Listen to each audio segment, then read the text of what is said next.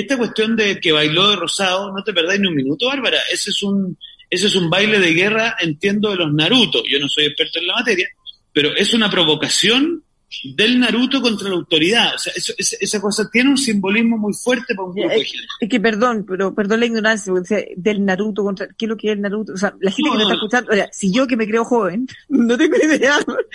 Sí, no, sé, que, no, sé que Naruto, Naruto es un personaje, una serie animada no, no, Entiendo que los Naruto, entiendo que los Naruto son los soldados en el mundo anime que combaten contra, por decirlo así, contra las grandes autoridades, contra el poder. Entonces hay todo un simbolismo, si esto no es... No es...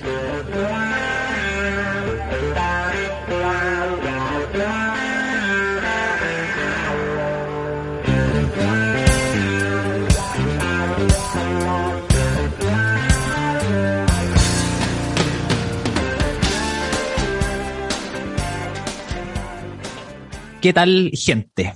Sean todas y todos muy bienvenidos a este espacio de conversación que hemos denominado Sin Piloto Constituyente. El día de hoy tenemos, como ya es costumbre, una tremenda invitada.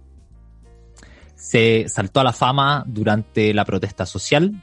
Hoy va como candidata por el distrito número 12, integrante de la lista del pueblo, más conocida como la tía Pikachu. Tenemos con nosotros a Giovanna Grandón. ¿Cómo estás, Giovanna? Bien, gracias. Hay que decir bien, no, pues uno tiene que ser, tiene que estar feliz siempre. Eh, agradecida de, la invitación y disculpe, chiquillos, por el atraso por todo. No te preocupes. Darte las gracias a nosotros también a ti por tu tiempo. Sabemos que estáis muy ocupada, estáis con una agenda llena, así que agradecemos que, que te hayáis hecho el espacio para pasar acá por este programa y conversar un ratito con nosotros. Y para entrar en materia, eh, Joana, partir por preguntarte eh, qué tanto ha cambiado tu vida desde el 18 de octubre a la fecha. ¿Pasaste de ser una persona común y corriente como cualquiera de nosotros a ser un ícono de la protesta social? Em, ¿Qué tanto ha afectado eso en tu vida y qué posteriormente te lleva a tomar la decisión de ser candidata constituyente? Eh, de cambiar la vida, yo creo que más en lo afectivo, así como que, wow, o sea, mucha gente agradece, eh, hasta el día de hoy todavía me dicen que me aman, ese amor debe ser del mismo, del cariño que, que uno entrega, no sé, cada día que, una que va a las manifestaciones y otra que cuando vamos a hacer obra social, vamos a, alegrar a los niños, vamos a ayudar al campamento, las ollas comunes, bueno, hay a diferentes partes donde nos invitan. El tema, más que eso, el tiempo, el tiempo que, bueno, yo digo gracias a Dios, pero no es tan gracias que, llegó la pandemia, porque he tenido, o sea, sí, en realidad tenía eh, el año pasado, cuando empezó esto de, de las ollas comunes, me invitaban a todos lados y, les decía a los amigos, entonces íbamos como a muchas partes y era y era agendar cosas y que nos esperaran porque también teníamos como mucha gente que nos invitaba a varias partes, tuvimos que hacer como una agenda. los fines de semana sobre todo lo hacíamos porque no todos estaban sin trabajo. Y íbamos a veces a tres, cuatro partes en el día donde teníamos que movernos, no sé, de Cerrillo a los espejos, después ir a la Florida, a la Pintana, y así íbamos moviéndonos en distintas partes donde la gente quería uno que uno le fuera a dar un poquito de alegría a los niños y, llevar eh, ayuda, porque nosotros las redes sociales también la gente nos ofrecía muchas cosas. Entonces, en, el, en este hacer el cambio de, de mi rubro, que tuve que cambiar una pyme, tuvimos que hacer. Eh, ahí en el mismo trayecto donde yo pasaba a vender mis productos, también pasaba a buscar cosas que la gente nos donaba, muebles, mercadería, ropa, que después llevábamos a las partes donde íbamos. Y ese agradecimiento y bueno, la carita de los niños, la necesidad que uno pensaba que ya se había erradicado este tema de, de, los campamentos, no, con la pandemia es terrible, o sea, y fuimos una semana, habían 100 familias, fuimos dos meses después, habían habían 400 familias, después pasamos, después de seis meses, otra vez que fuimos, nos invitaron otra vez para hacer otra actividad, ¿no? y habían 600 familias. Estoy hablando de familia, ni siquiera hemos contado cuántos integrantes habían en cada familia, no preguntamos, pero ese es el nivel de, de pobreza que llegamos acá en Chile, una vez que llegó la pandemia y la gente empezó a quedar sin trabajo. Y con el 10% prefirieron armar su media agua, porque te ahorras el arriendo, te vas a ahorrar la luz y el agua, porque ellos se cuelan, entonces con lo que les queda sobreviven. No, es complicado. Bueno, a mí la vida en, ese aspecto me, me cambió. Pero lo demás siempre he sido activa y busquilla, siempre he andado por aquí, por allá, porque nosotros somos independientes con mi marido, entonces siempre desde el transporte escolar siempre hemos hecho cosas, eh, trabajo otro externo para generar lucas, porque no, si la plata no alcanza y, todo cada día está más caro. Claro. Oye, ¿en qué momento de, esta exposición, desde que te dijiste más conocida, me imagino que en redes sociales mucha gente te empezó a hablar, empezaron a llegar mensajes? Eh, ¿En qué momento nace esta idea de, tirarte como candidata a la convención? Oh, es que pasaron como varias cosas porque así como llegó el traje y seguimos yendo a las manifestaciones y nos invitaron, em, también pasó de que el, en febrero del 2020 yo dije, no, ya, ya he andado en todas partes y, dije, yo ya vamos a llevar a los chiquillos de vacaciones donde vamos siempre, donde nuestra familia. Y mi hija me dice, mamá me dijo, y aprovechando de que vais de vacaciones, nosotros vamos hasta cerca de Osorno, a la Unión, eh, pone ahí un que, que va de gira. No, le dije, ¿de dónde? Si no tengo plata, yo tengo para ir, dar unos días allá y, y después venirme. Yo no tengo plata, le dije yo para gira. A mí no me alcanza para mí. Entonces me dice, pero ponele auto autogestionada, me dijo algo así. Ya, pues, y, lo pusimos y nos empezaron a invitar a, Concepción, una marcha, más de 5.000 personas, estaba lleno, lleno, lleno, no esperaba la gente. Nos bajamos del furgón, el, el niño nos dice, métase ahí, no me necesita la gente. No, si la gente se corre. Y se abrió la gente y quedamos en medio. Se bajaba uno y la gente bravo, y se bajaban los niños bravos, y nosotros estábamos con coiviacho, no queríamos bajar porque como que no, todos nos aplaudían y nos sacaban fotos así. Y al final me bajé rápido, me puse el traje, ya vamos, le dije yo. hicimos una marcha familiar con batucato, la gente estaba súper agradecida, que salió todo bonito. Y así pasamos también a Valdivia, a Osorno, en Chiloé también nos invitaron. En todos esos lugares, en Concepción nos, quedamos eh, en una disco. la disco donde iban todos los, me decía, este es la disco donde vienen todos los artistas. Yo le dije, ya, y nos pasaron una habitación arriba. Y nos quedamos ahí. Y los demás durmieron en el furgón, porque como iban el furgón grande, ya con colchón durmieron ahí. Después el otro día nos fuimos.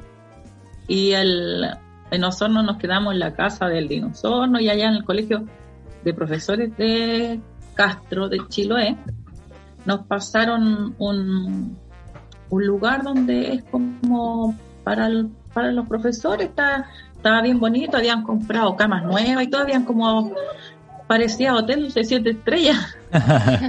no, nos recibieron súper bien. Hasta el día de hoy tenemos eh, ese contacto con ellos, hablamos, hablamos de muchas cosas, entonces todas las partes donde fuimos, eh, no, nos dábamos el tiempo de, conversar con la gente, de hacer como un cabildo, tomando once o almorzando y eh, poniendo ideas, pues esas mismas personas, nosotros los que nos, nos ayudaron después, o sea, eh, expusieron después, me decían, tía, pero ¿y cómo hacer la constituyente? No sé, espero que salga alguien eh, que represente y todo. Entonces, después, como tuvimos los contactos con ellos, bueno, otra gente ahí, otros decían, podía ser usted, se miraban y hacían así, porque como todos no sabemos, cómo, en el principio no sabíamos cómo era esto de el proceso de, de, la constitución, de la constituyente, no teníamos idea de nada. Al principio todo, hasta yo decía, no, que tienen que ser los expertos, los expertos que sepan de leyes, bla, bla, bla, bla. Y ya voy en este transcurso de, de andar ahí en todas partes, llegó gente muy experta. Y me dijeron, no, pues, no necesitamos los expertos porque los expertos no, no, no han gobernado más de 30 años como nos tienen. Han ido a Harvard y todo y no necesitamos, no necesitamos esa gente experta. Necesitamos lo que sabes tú, me dijo, lo que sabe la señora, eh, la dueña de casa, el caballero que barre, el pescador, sabemos esa realidad porque en base a esa realidad es lo que queremos cambiar en la constitución.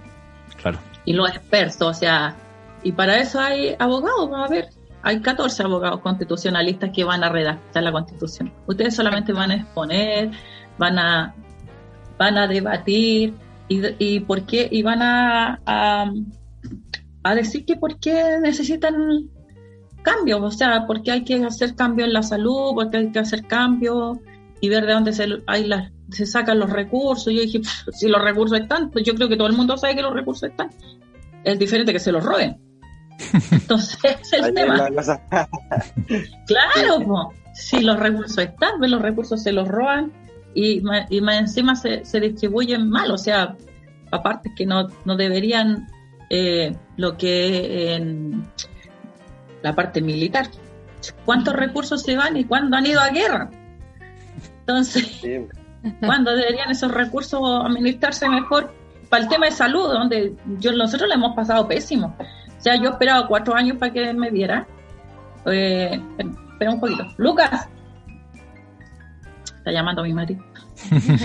Eh, y mi marido igual la pasó pésimo en el hospital público, terrible, o sea, no hay recursos, no hay especialistas, no hay nada. Entonces, cuando no están esas cosas, también la gente como que tiende a, a también algunos a no eh, trabajar como corresponde. Yo vi mucho ahí, yo anduve de, detective metí en el hospital y, varias cosas que yo decía, no, yo no lo haría si trabajara aquí. Y si no, no me gustan mi pega, o no, no hago mi pega como corresponde, no, me cambio de pega. Pero yo estoy trabajando con personas, entonces no, bueno, en esta vida hay de todo. Y hay que, uno dice como, como obra es como le hay de Exacto. Oye, que, que, buena la historia de cómo estos mismos expertos te llevan a, a, entender algo que yo igual comparto, eh, que es que básicamente no necesitamos precisamente un montón de expertos, sino gente que pueda representar la realidad de nuestro país. Y en eso, sin duda, que tenía un montón que aportar. Así que qué bueno que, que, haya pasado eso y que te haya encaminado a, a tomar este, este, esta decisión de ser candidata por la constituyente. Sí, me agradecida. Hola, Joana. Hola. Acá, Daniela. Yo soy la encargada de una sección que hemos denominado como de preguntas rápidas, donde queremos como conocer a los candidatos un poquito mejor, pero de repente en cosas como más íntimas o más divertidas o más habituales, más que tanta política o cosas así como más densas, sino conocerte a ti como eres en tu diario vivir. ¿Ya? Ya. Así que te voy a hacer algunas preguntitas. Ya. Partamos. Las sopaipillas, ¿las prefieres pasadas o con pebre? No, pasadas, me gustan dulces. Me gusta, yo soy dulce. no me gusta el ají, no me gusta, no me gusta lo picante. Muy bien, son ricas ahora en invierno que está empezando a hacer frío. Aquí en la casa son la única que las como cuando hago. Tengo comer sola y mire, la me dicen todo. A mí me gusta. Sí, pues a la gente no le gusta tanto así. Bueno, ni hablar que en el sur las sopaipillas no las hacen con zapallo. Es masa frita nomás. Sí. Me gusta con manjar. Pues. Tú le echáis de todo, pues, Pablo. Tú te comes cualquier cosa. A mí me gustan con manjar, me gustan con mermelada, con mantequilla, de verdad que me gustan así. O con ese, ese dulce de ciruela que hacen en el sur. Yo a eso voy al campo siempre, a comer su con, con el con el dulce que hacen de, de ciruela, albaricoque que le llaman allá, ah. o el pancito amasado. Y te digo cada vez que voy me traigo como 10 kilos. Bueno, sigamos. ¿Qué prefieres, el otoño o la primavera? La primavera. ¿Sí? A pesar de las alergias. ¿Te dan alergias? ¿O no? Sí, pero no importa. El paisaje, ver el paisaje, la flora y todo eso, eso es... Impagable. No, la me, me deprime así ver ahí que se están cayendo la hoja. Como la muerte. Sí, no, sí, yo, a mí me gusta la primavera y el verano. Perfecto. ¿Te gustan más los perros o los gatos? Eh, o ambos. Los perros, pero que tengo los dos. ¿Tienes de los ah. dos? Ah, perfecto. Eso habla muy bien de ti. tengo, tengo una perrita y dos gatos. ¿Y cómo se llaman? Eh, hay dos, hay la perrita con el, con el gato, con el macho. Bueno, el macho está, está castrado, sí. Eh, le hace, la perrita se acuesta de guata y el, y el gato le hace masaje. Entonces viene la otra, viene la otra gata que es más loca que un bototo, que era de mi hija. Me dijo que la regale, pero yo la dejé aquí. Viene y está mirando y se dan vuelta la mira y da un y después sale corriendo. ¿Y cómo se llama? Y después se mira. Eh, la perrita se llama Peach, como la princesa Peach de Mario. De Mario. ¿Ya? No sí, porque el gatito se nos murió, el gatito, el Mario gatito se nos murió. Ah. Entonces ahora el, que tenemos, que, que, es igual, pero... Y aquí anda, El, el Toñito y la otra se llama Prada, que es una negrita más loca que un bototo por ahí anda. Perfecto. Ya. ¿Por qué elegiste a tu personaje de Pikachu o fue mera casualidad? No, fue casualidad. El traje llegó porque mi hijo hizo unas compras a, ¿A China? Al AliExpress, sí. Y compró el Pikachu, compró el, gorro de detective Pikachu, un micrófono de Peppa Pig, compró otras cosas más, así que el traje llegó, lo abrimos y dijimos, ah, ya, le vendimos todo, bueno, menos el micrófono se lo dejaba y el gorro igual, dimos las pantallas, porque dio como cuatro pantallas. Y y el traje lo dejamos para Halloween. Para eso le vamos a para pedir dulce con los niños. Entonces, bueno, pasó lo del estallido social y, y yo iba saliendo de la casa y me acordé que estaba el traje, bueno, no lleva nada. Y, me acordé del traje y dije, uy, lo voy a llevar para bailar. y, me dice, ¿y eso para qué lo llevas para bailar? Ah, me considero que lo voy a Yo trabajaba en jardín y no me daba vergüenza ni nada. Buenísimo. Bueno, los que algunas personas a mí que me conocen saben que yo eh, tengo experiencia también en trajes corpóreos. Casi fui Pikachu, mi prima fue Pikachu, lamentablemente se robó el mejor traje. Yo fui un Teletubby bastante hecho mierda, la verdad. Un traje muy de mala muerte. Bueno, a lo que voy es que sé lo que se siente estar dentro de uno de esos trajes y quería saber si me puedes contar cuál ha sido como tu peor sofoco adentro de este enigmático traje de Pikachu. El peor. ¿Cuándo le a los pacos? estoy tirando la silla rueda porque se siente de Mario. ya, ahí sí. Eh, fue cuando. Bueno, eso está en los videos, creo, en las redes sociales. Sí, cuando. Cuando me. Claro, porque estábamos bailando y de repente viene el guanaco y nosotros dice que tenemos que avanzar y yo avanzo, pues si el traje no se puede avanzar tan rápido y que es como como los, los pies llegan como cortitos, entonces es muy yo caminé lo que pude y claro, después se abalanzaron los pacos entre eh, fueron a agarrar a mi amigo, pero como estábamos ahí, nos daba miedo que uno de repente no sabía dónde se llegaba la gente. Y ahí empezamos a forcejear, claro, tiraban al suelo, una paca se bajó a romperme el traje y me llevó el pañolín. Y yo creo que ese fue más, sí, porque otras veces, para mí no me da miedo, me da rabia. y por eso sigo yendo. Eso.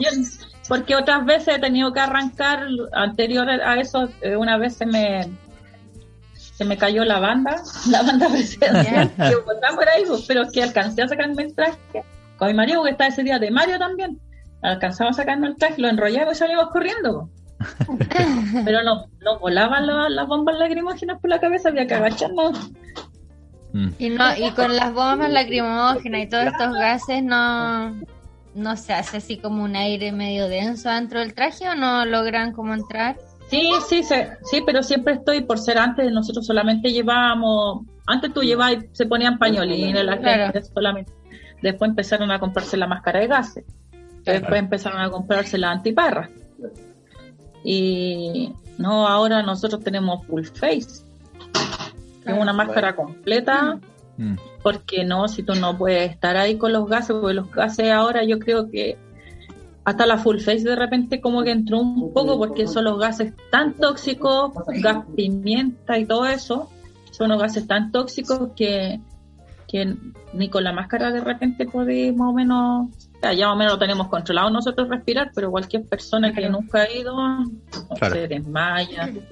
Gracias a Dios siempre está la gente, los, los TENS que están ayudando ahí. Si no fuera por ellos, yo creo que más gente hubiera muerto. Sí. Cambiando un poquito de tema, eh, ¿le has dado algún otro uso al traje?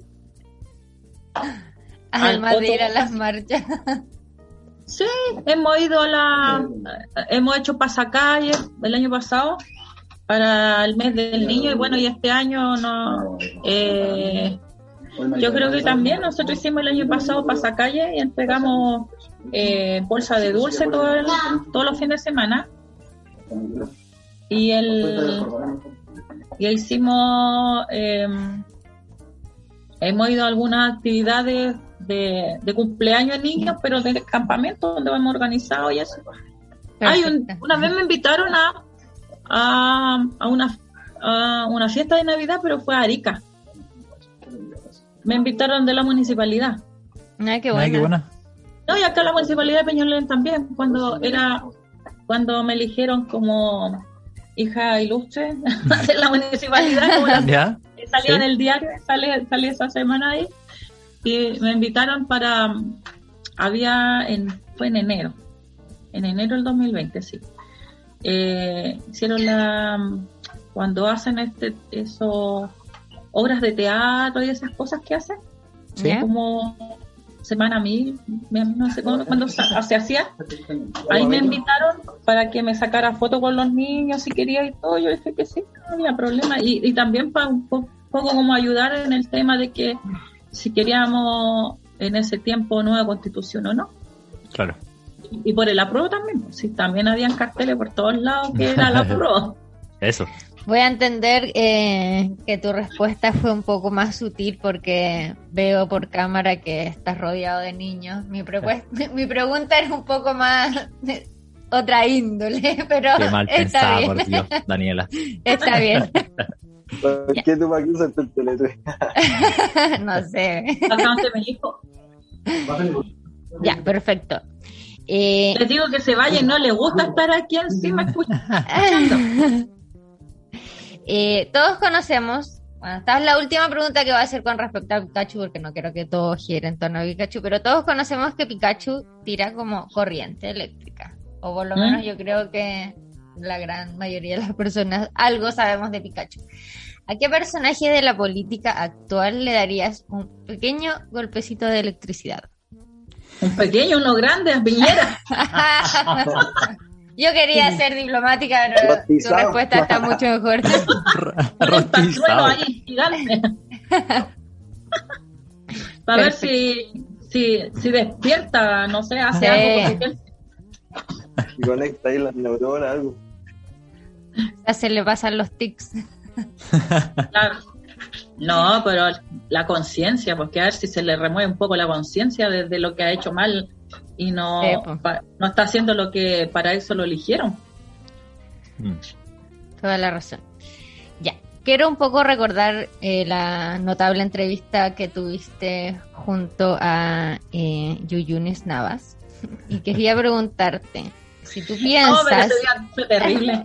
no, sí, me imagino que sí. Si tú piensas que fue China y su gobierno comunista quienes lanzaron este virus.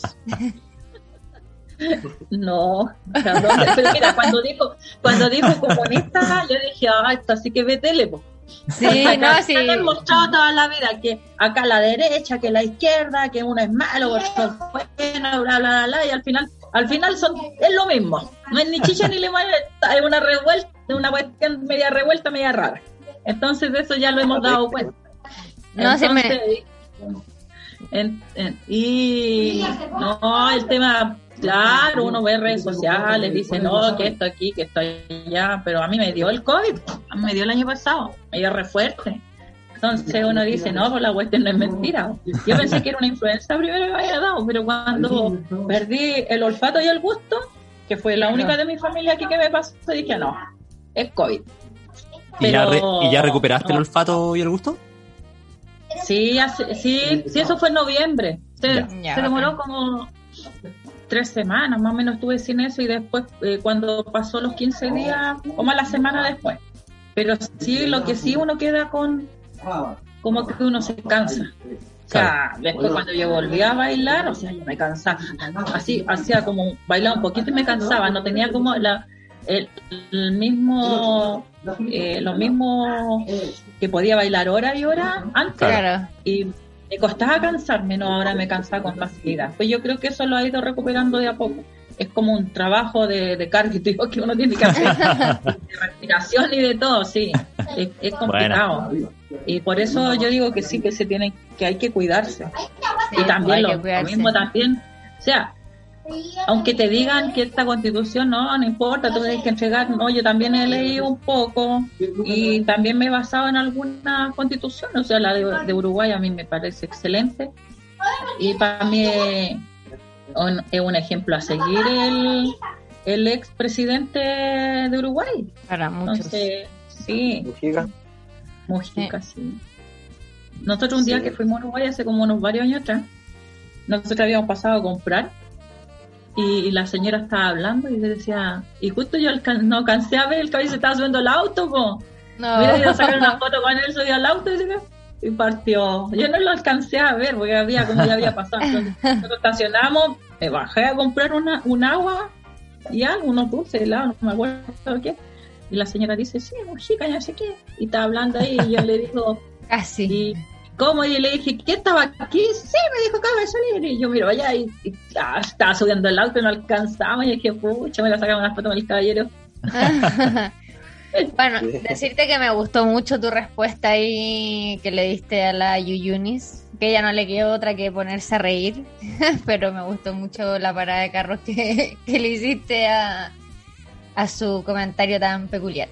Eh, ya, quiero hacerte la última pregunta para que podamos ir proseguir un poquito con la entrevista, hablar de, del tema que convoca, que es la convención, pero quiero que te despidas eh, de esta sección diciéndome cuál es tu garabato chileno favorito.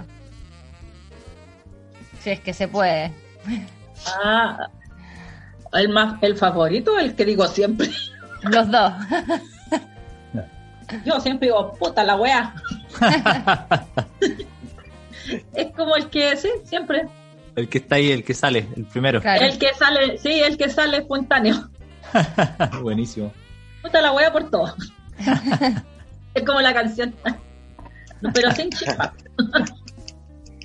Perfecto. Bueno. Pablo. Sigamos. Eh, hola de nuevo, Giovanna. Ah, hola.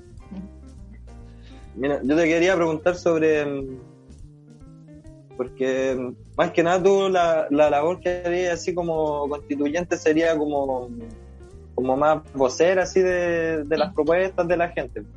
Sí. Y de qué, como de qué manera lo, lo harían así a través de, de cabildo, por internet, en, la junta de vecinos, no sé cómo sería.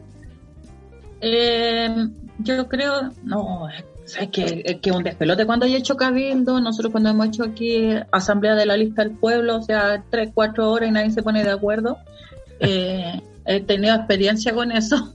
He ido a muchos cabildos que la gente no se pone de acuerdo nunca, hablan otras cosas, entonces yo, yo creo que, que lo mejor ya que Estado tecnológico, ocupar parte del sueldo y levantar una plataforma a nivel nacional. Si, si esta constitución, claro, te van a elegir a nivel sectorial de territorio, pero porque son por las comunas, por distrito. Claro. Pero esta constitución tenemos que escribirla a nivel nacional.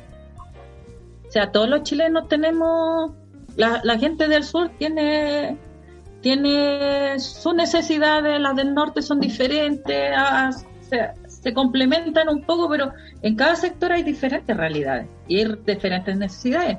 Entonces yo creo que la, idea mía, y bueno, y desde el grupo de, estas personas que han, ayudado, es levantar una plataforma a nivel nacional donde la gente eh, pueda exponer un pensamiento, una idea, ya no sé, se dice, em, ya, esta semana se va a debatir, la próxima semana se va a debatir de salud, sobre salud.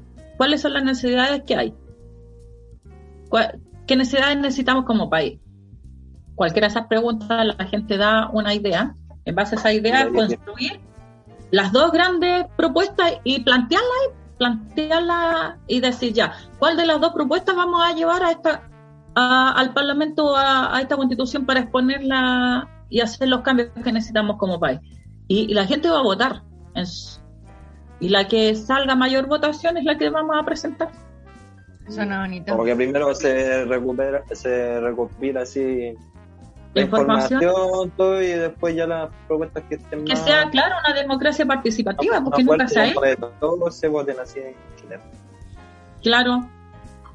Oye, porque demás, además siempre lo han hecho, o sea, tú me eliges y yo veo lo que hago. A mí me parece que esto falta.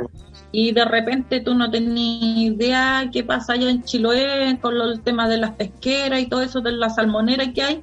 Entonces tú decís, ¿cachai? Uno no tiene idea, pero la gente que ve allá sabe la realidad, sabe lo que pasa, sabe qué le, qué le pasa al medio ambiente allá, todas esas cosas. Entonces todo eso sí tiene que ir incluido en esta constitución para formar una constitución que nos represente realmente. Sí, pues, esa es la importancia de, conocer así la, la realidad de, los diferentes, como las diferentes realidades.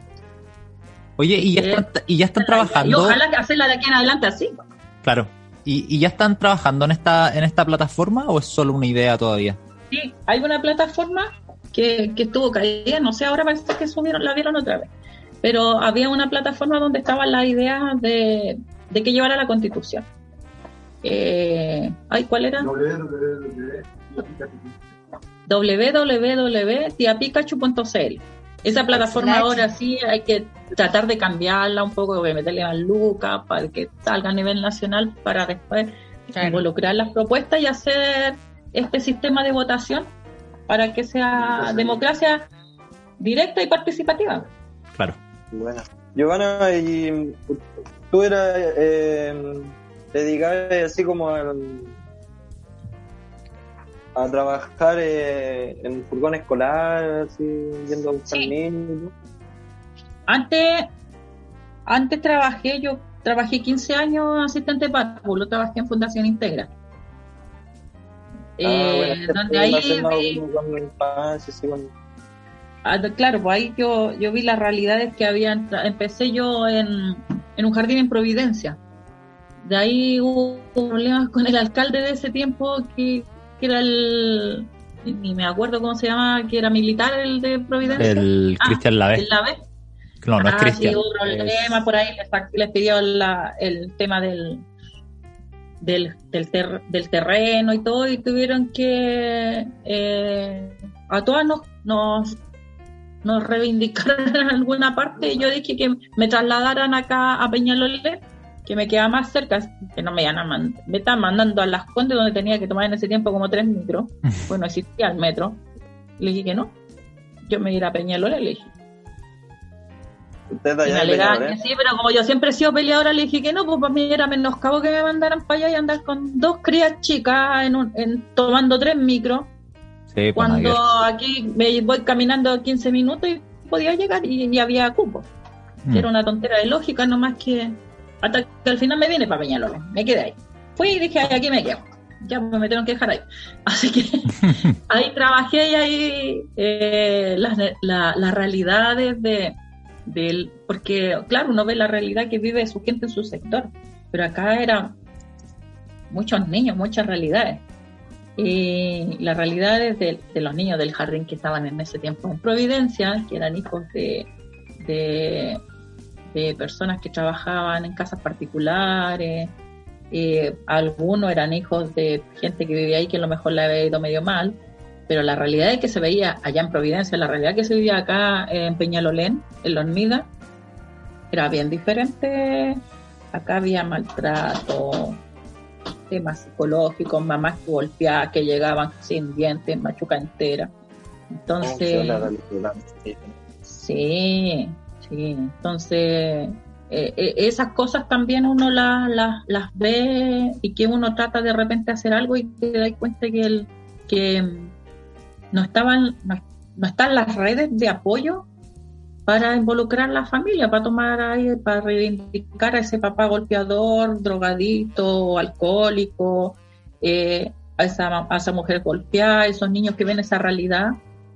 Y, ahí están las cosas que desde ahí salió eh, eh, un niño que está preso en este momento que yo lo tenía en el jardín, que siguió la misma lógica de, de, golpear, de andar haciendo y después empezar a delinquir y todo, porque vio que no hay oportunidad y no el sistema aquí no se encarga de, de, tomar a esas familias y hacer las redes con carabineros, con con psicólogos del consultorio, una vez que pasan al colegio, no, la mandan al psicólogo y sería, y, y siempre el problema es la familia.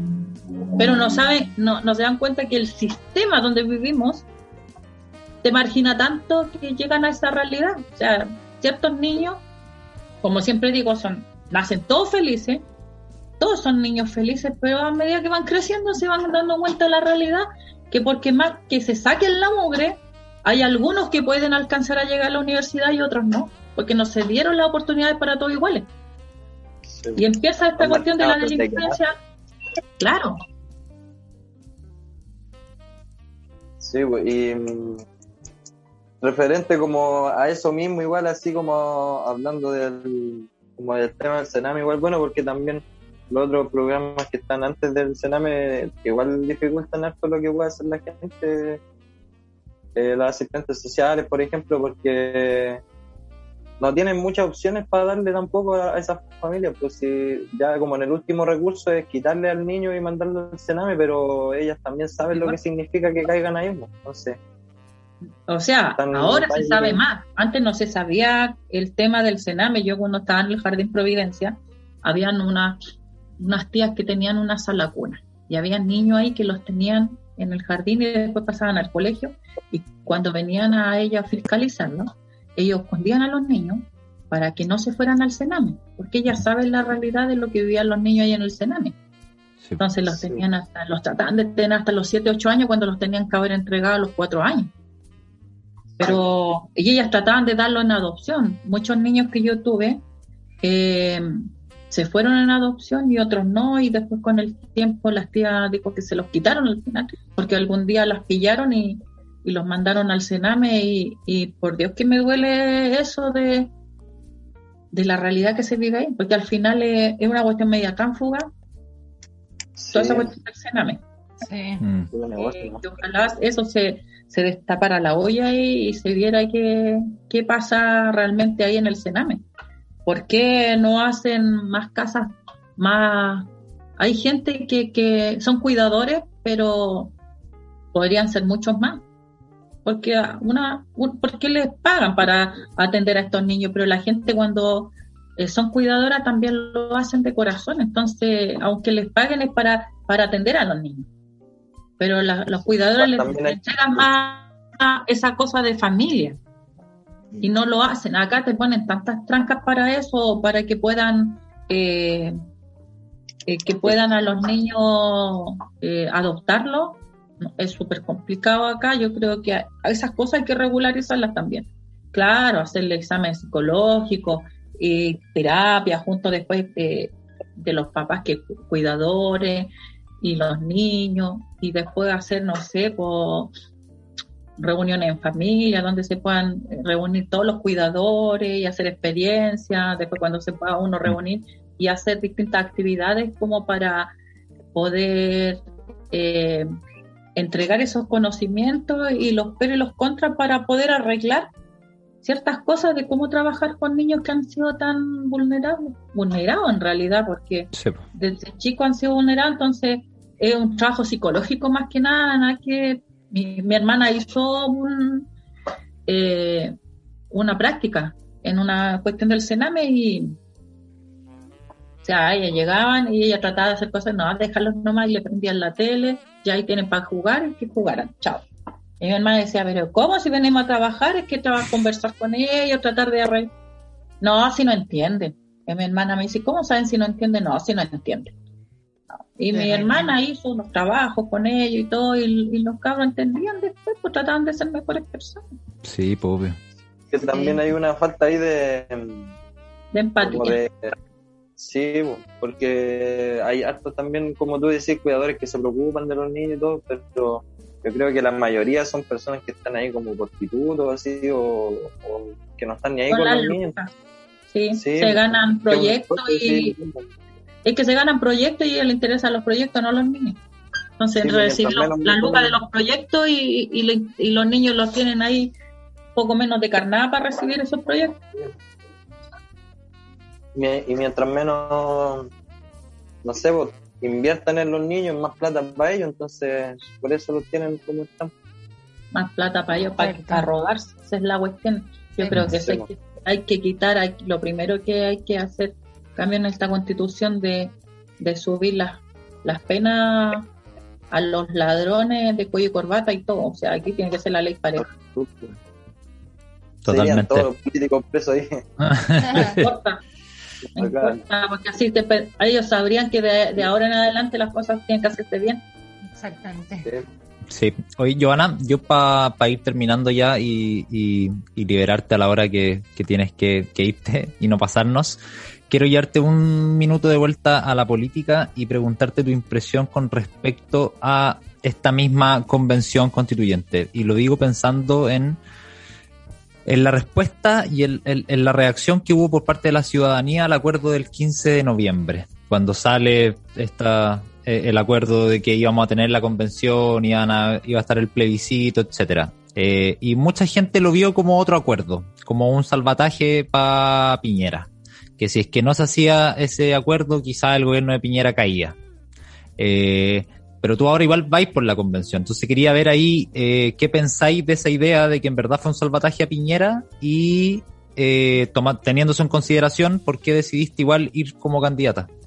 Yo creo que sí, ellos lo vieron como un salvataje porque ellos están tan desconectados con la realidad, porque ellos son como, siempre lo digo, se creen dioses y ellos son como el Olimpo y acá somos los mortales y ellos no tienen conexión con los mortales.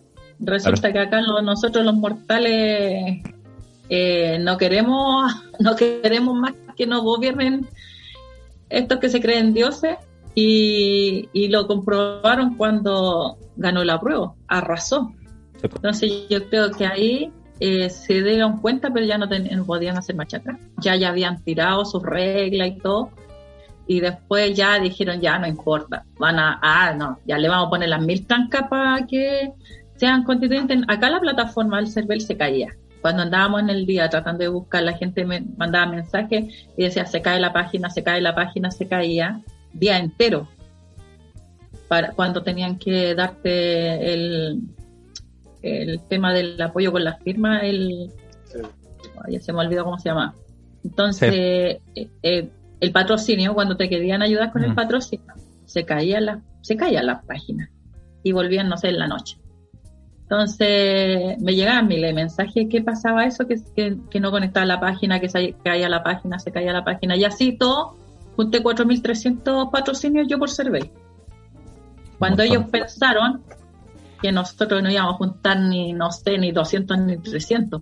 Y al final todos los que fuimos como eh, candidatos eh, independientes, todos juntaron su firma, unos más, otros menos. Yo también salí a buscar firma al a la Plaza Puente Alto en una notaría. Súper buena onda, todo, ni un problema, junté las firmas. Yo junté como para tres firmas y me sobró como para la cuarta, o sea, como para la cuarta lista. Sí, porque eran 2.300 eh, para la... No me acuerdo si 2.200 o 2.300 patrocinios, que eran por lista. Y yo junté como para tres, pues me sobró. Entonces yo creo que nunca ellos predijeron eso, pensaron que la gente no, no iba a apoyar a nadie porque no se conoce nadie ni no sé qué. Y no, bueno, fue así, pues la gente apoyó. O sea, ya cuando yo fui a buscar las firmas a Puente Alto solamente para saber y conversar, para tener más contacto con la gente. Pues los patrocinios yo los tenía, entonces no necesitaba para qué salía a la calle. Pero como me gusta conversar con la gente, saber lo, lo, que lo que piensan, lo que necesitan, entonces ahí me di cuenta de que la gente te preguntaba y decía, eh, usted va como, ¿para qué estaba juntando firmas para constituyente? ¿Y qué constituyente le explicaba? Ah, me dijo, ¿y de qué partido? No, si de ningún partido, por eso tengo que juntar mi firma, de los partidos usted sabe que ya tienen su cocina lista, no tienen que hacer nada. Y me dice, ah, ya, ¿a dónde le firmo? Y después mandan en las redes los chiquillos sobre todo, oye chiquillos, estamos aquí, está la tía Pica, por Puente Alto. Y llegaban abuelitos, me mandó mi nieto, decían, y llegaban los abuelitos ahí a dar la firma, ¿verdad? Entonces, ¿por qué ellos no usan redes sociales? Pues entonces decía, oh, me, me habló mi, mi, nieto, me habló mi sobrino, no sé qué, que usted está acá juntando firmas, vinimos a darle nuestra firma. Buenísimo. Oye, y... esas cosas te mueven, ¿cachai? Porque decir, escucha, si la gente quiere cambio, si la gente te agradece y también te toma en consideración y te tiene cariño. Entonces, por, por ello, por todo lo que uno ha visto, eh, con mayor razón voy como constituyente. Es, mi segunda lucha. Mi primera es ir a manifestarme, mi segunda es pelear por la constitución. Eso. Oye, y... me para otros puestos me ofrecieron para sí. Me ofrecieron, o sea, me ofrecieron partidos políticos para ir como constituyente en su en su en, su, lista. Sí, hasta última hora me guardaron, le decía, no, sí, cuando yo las junto y si no junto no importa, no, no voy, le dije. Yo no, no, le dije yo esto, no, no puedo ir contra contra mis, contra lo que he pensado yo que, los partidos políticos no han hecho nada más no han hecho nada le dije yo ni en el estallido social ni nada han hecho cambios y cómo veis con un partido político no si, no las no las junto no las junto nomás pues listo. Pero también eh, también me ofrecían que me fuera como alcalde. Nada o sea, ¿qué va a ser alcalde y yo no? Pues sí, sí, yo creo que si, si estoy peleando porque queremos los cambios para todos, la, eh, eh, como constituyente, va a seguir peleándola ahí. Oye, y la, y la última pregunta, ¿qué, cómo, ¿qué sería para ti, perdón, em, qué tendría que pasar para que, para que tú determines que este proceso, la convención, eh, sea exitoso? ¿Qué tendría que pasar? Que toda la gente fuera a votar por los independientes y sobre todo por la lista del pueblo porque nosotros la lista del pueblo, bueno, te digo yo que hemos estado en asambleas de tres, cuatro horas peleando ahí. ¿Cómo vamos a trabajar? O sea, yo en mi campaña empecé como democracia directa y ahora la tomo la lista del pueblo completa que también va a trabajar en democracia directa. Y yo creo que la mejor forma de, ser más transparente todo, de, de, hoy en adelante, demostrar que esta otra forma sí, sí tiene resultados y que nunca más sin nosotros. Eso. De, en adelante todo con nosotros, todos juntos. Joana, solo queda. solo no. Solo agradecerte por tu tiempo, por la buena onda, por la disponibilidad para contestar todas nuestras preguntas, desearte la mejor de las suertes y aquí me voy a repetir con lo que te dije antes, pero qué bueno que hayáis decidido ir a la convención porque porque realmente creo que es lo que necesitamos. Mientras más representativa del país sea eh, esos 155 candidatos que elijamos, eh, mejor va a ser el resultado de la convención. Así que por mi parte yo feliz de que ojalá tú podáis estar ahí. Yo y muchos más, ojalá que gente que, que sí, que trabaje, que trabaje por su gente y, no por el tema de Lucas. Exacto. Que, lo haga, que lo haga de ocasión. Así que la mejor de la suerte, Joana. Muchas gracias de nuevo por, por aceptar la invitación y te deseamos la mejor de la suerte desde acá, desde Sin Piloto. Gracias a ustedes, chiquillos. que estés muy bien. Nos vemos. Gracias. Chao. Chao.